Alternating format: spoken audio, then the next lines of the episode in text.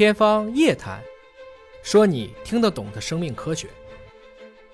人类的这三十亿个碱基当中，有两万两千个基因，它们基本上记录了这个地球上应该说从三十四亿到三十八亿年生命以来的每一步的演化。如果你对基因懂得足够深，它一直在给你讲故事，只是你什么时候能去破译它而已。呃，这么讲吧，二零二三年，今年啊是生命史上的一个大年。啊，薛定谔还记得吧？量子力学的薛定谔有一只猫嘛，半死不活的薛定谔的猫，对吧？他写生命是什么？一九四三年，今年八十年了。DNA 双螺旋粒发现，一九五三年，今年七十年了。啊，第一个人类的基因组精细图完成两千零三年，到今年二十年了。过去几年大家用的核酸检测就是这个 PCR 技术，发明者叫莫瑞斯，他发现的时间是一九八三年，四十年了。那你问刚才问的这个问题呢？还有一个很著名的科学家叫杜布赞斯基，他是一个啊，这个算是前苏联裔的吧。一九七三年。到今年五十年，他讲了一句话：“若无演化之光，则生物学毫无意义。”他是说这个世界上所有的物种啊，它们基因是一样的。嗯啊，我觉得有一句话，有一个比喻写的非常好：那些对大肠杆菌适用的，对大象也对。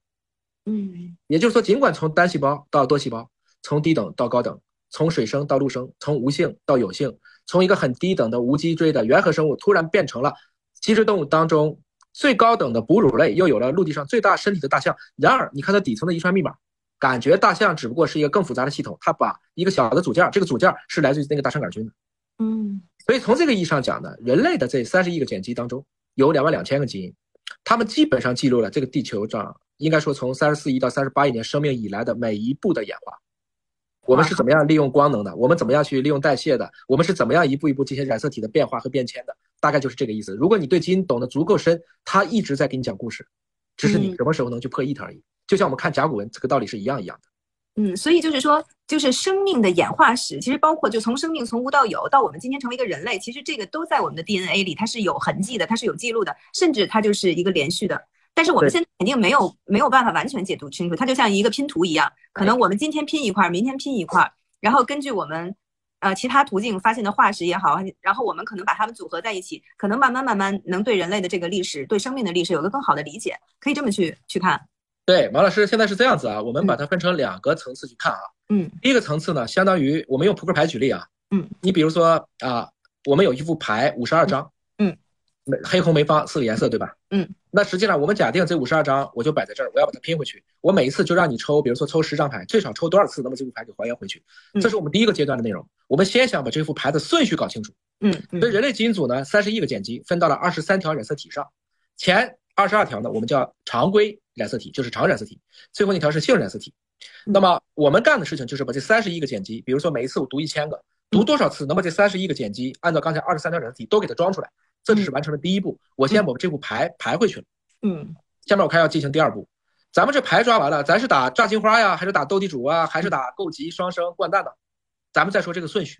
到今天我们完全理解的我们这个扑克扑克牌的这个规律，我相信不会超过百分之三十。有好多东西我不明白，特别是打扑克牌的时候，有的时候三带一、四带二基因的时候，有的时候这两个两副两个基因相隔几百万个碱基，然后它俩是同时出牌的，嗯，我们就知道了，它在空中不是这样平着走，它在空中折叠了。